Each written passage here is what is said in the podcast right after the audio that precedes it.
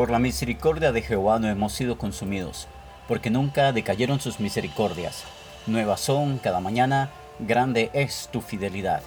Muy buenos días queridos amigos y hermanos, saludándolos desde la Sultana del Valle, Cali, Colombia, para toda Iberoamérica. La mañana de hoy queremos dar continuidad al tema de la sangre de Cristo. Pondremos énfasis hoy a el problema de nuestros pecados. Así que quiero invitarte a que tomes tu Biblia en el capítulo 7 de la carta a los Romanos, los versículos 21 al 25. Así que, queriendo yo hacer el bien, hallo esta ley, que el mal está en mí, porque según el hombre interior, me deleito en la ley de Dios, pero veo otra ley en mis miembros, que se revela contra la ley de mi mente y que me lleva cautivo a la ley del pecado que está en mis miembros. Miserable de mí, ¿quién me librará de este cuerpo de muerte? Gracias doy a Dios por Jesucristo Señor nuestro. Así que yo mismo con la mente sirvo a la ley de Dios, mas con la carne a la ley del pecado. Para tener una visión clara del poder de la sangre de Cristo en nuestro diario vivir, es necesario entender primero lo que Pablo registra en el capítulo 7 de Romanos en relación a la ley de Dios y lo que él llama la otra ley, la ley del pecado. Existe un debate entre cristianos en que si Pablo era un cristiano durante la experiencia que él describe en los versículos del capítulo 7. Algunos ven su lucha con el pecado y creen que debió ser antes de que él haya nacido de nuevo. Otros creen que él es un cristiano que batalla con el pecado. La verdad es que todos experimentamos esa clase de lucha desde el momento en que entramos en una relación personal con Dios. ¿Por qué? Lo descubriremos a lo largo de este episodio.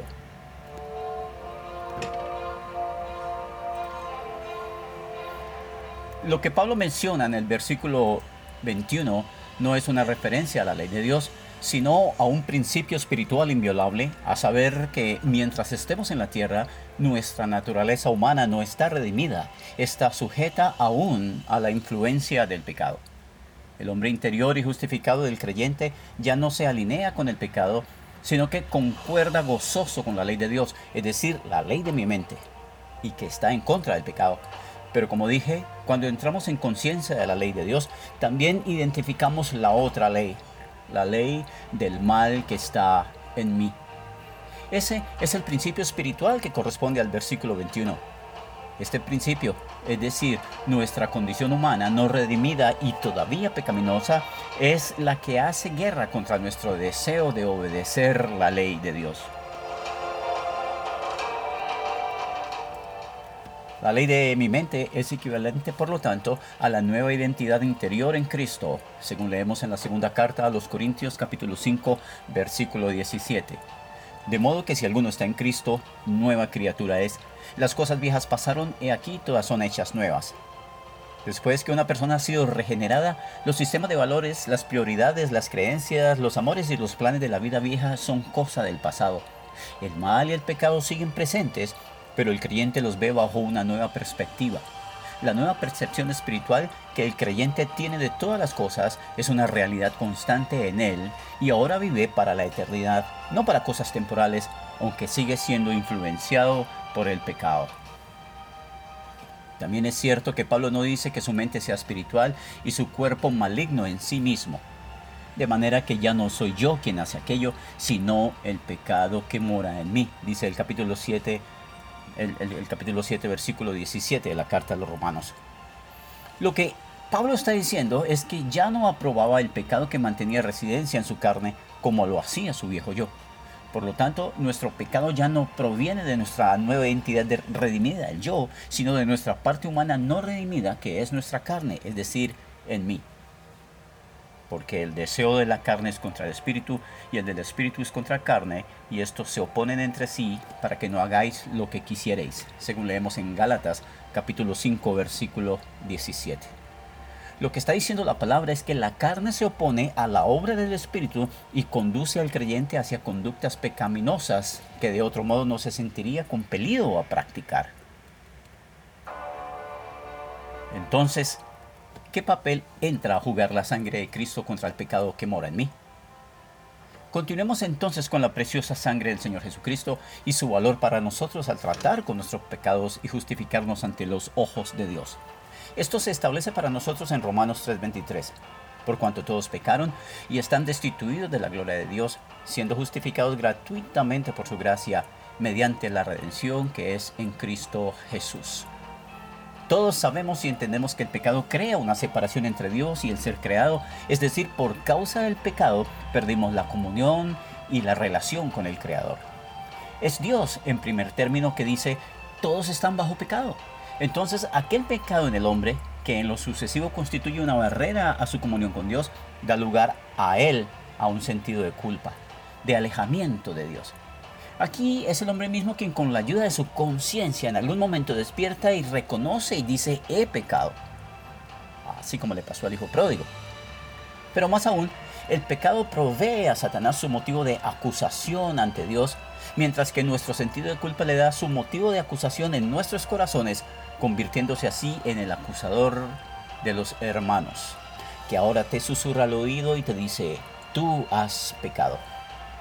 Por lo tanto, en el plan de la restauración de la comunión y la relación de Dios con el hombre, Jesús debería dar solución a tres elementos que minan esa relación, a saber, el pecado, la conciencia de culpa y la acusación satánica contra nosotros. Nuestros pecados tenían que ser tratados primero y esto fue efectuado por la preciosa sangre de Cristo. Nuestra culpa tiene que ser tratada y nuestra conciencia culpable debe descansar al mostrarnos el valor de esa sangre. Y finalmente, las acusaciones del enemigo tienen que ser enfrentadas y sus ataques respondidos. En las escrituras también se muestra que la sangre de Cristo opera efectivamente hacia tres necesidades, hacia Dios, hacia el hombre y hacia Satanás. Por lo tanto, existe una necesidad absoluta de que nos apropiemos de estos valores de la sangre si deseamos continuar.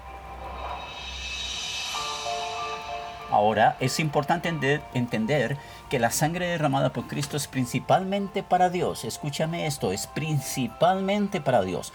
La sangre es para la expiación y tiene que ver primero con nuestra posición, es decir, nuestra relación ante Dios.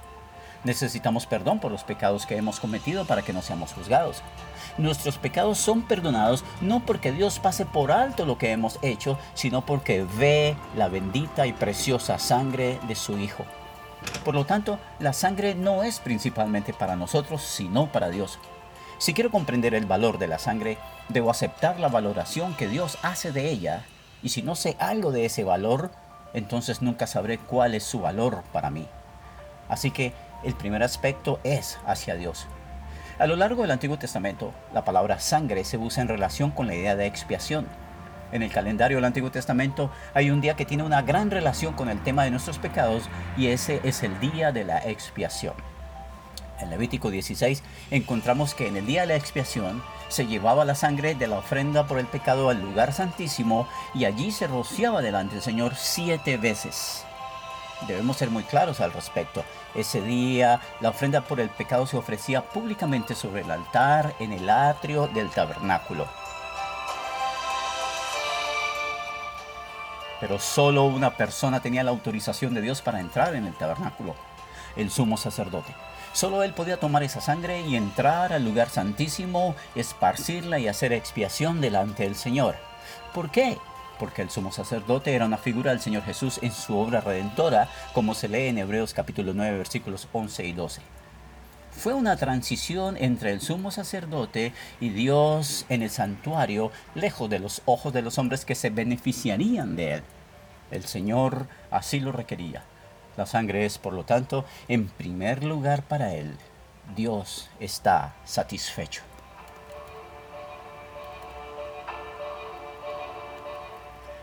Es la santidad de Dios, es la justicia de Dios lo que exige que se impute una vida sin pecado al hombre. Hay vida en la sangre y esa sangre tiene que ser derramada por mí, por mis pecados. Dios es quien requiere que sea así. Dios es aquel que exige que se presente la sangre para satisfacer su propia justicia y es Él quien dice, cuando vea la sangre, pasaré sobre ti. Me viene a la mente el Éxodo, el capítulo 12, versículo 13, donde por ahí leemos, y la sangre os será por señal, y veré la sangre y pasaré de vosotros. Aquí tenemos otra ilustración del hecho de que la sangre no estaba destinada a ser presentada al hombre, sino a Dios, porque la sangre se puso en el dintel y en los postes de la puerta, donde aquellos que festejaban dentro de la casa no la veían. La sangre de Cristo satisfizo completamente a Dios.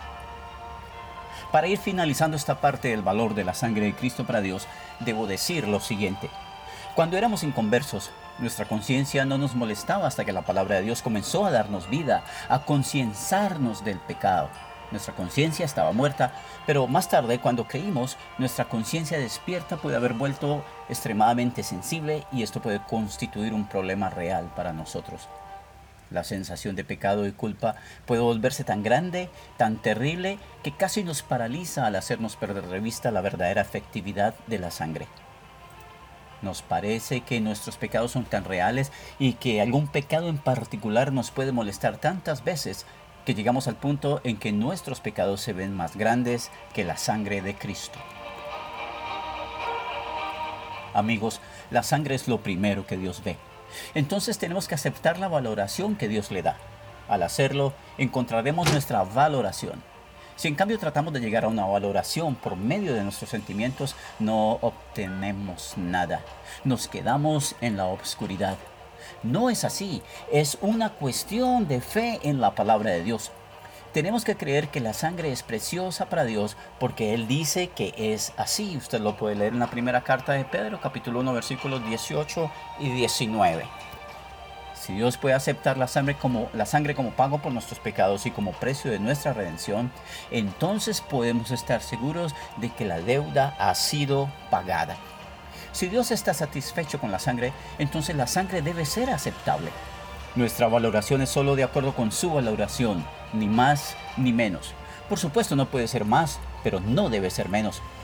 Recordemos que Él es santo y que es justo y que un santo y justo Dios tiene el derecho de decir que la sangre es aceptable en sus ojos y que lo satisface totalmente. El precio pagado a un Dios santo fue la sangre derramada de su propio Hijo. Esa preciosa sangre es nuestra arma más poderosa que tenemos en la lucha contra la ley del mal que está en mí. Esa sangre es el fundamento de la gracia de Dios en nosotros, llevándonos a la justificación y generándonos cada vez más un mayor sentido de santificación por su Espíritu Santo. Hasta el día de la esperanza bienaventurada y seamos redimidos de este cuerpo de muerte en un abrir y cerrar de ojos a la final trompeta pero mientras estemos en este cuerpo, esa sangre nos permite acercarnos confiadamente al trono de la gracia para alcanzar misericordia y, hallar gracia para el socorro oportuno. En esto pensemos hoy, soy George Viera Franco del Ministerio Internacional Vida en Abundancia. Espero muy pronto nuestro próximo episodio, El acceso a Dios por la sangre de Cristo.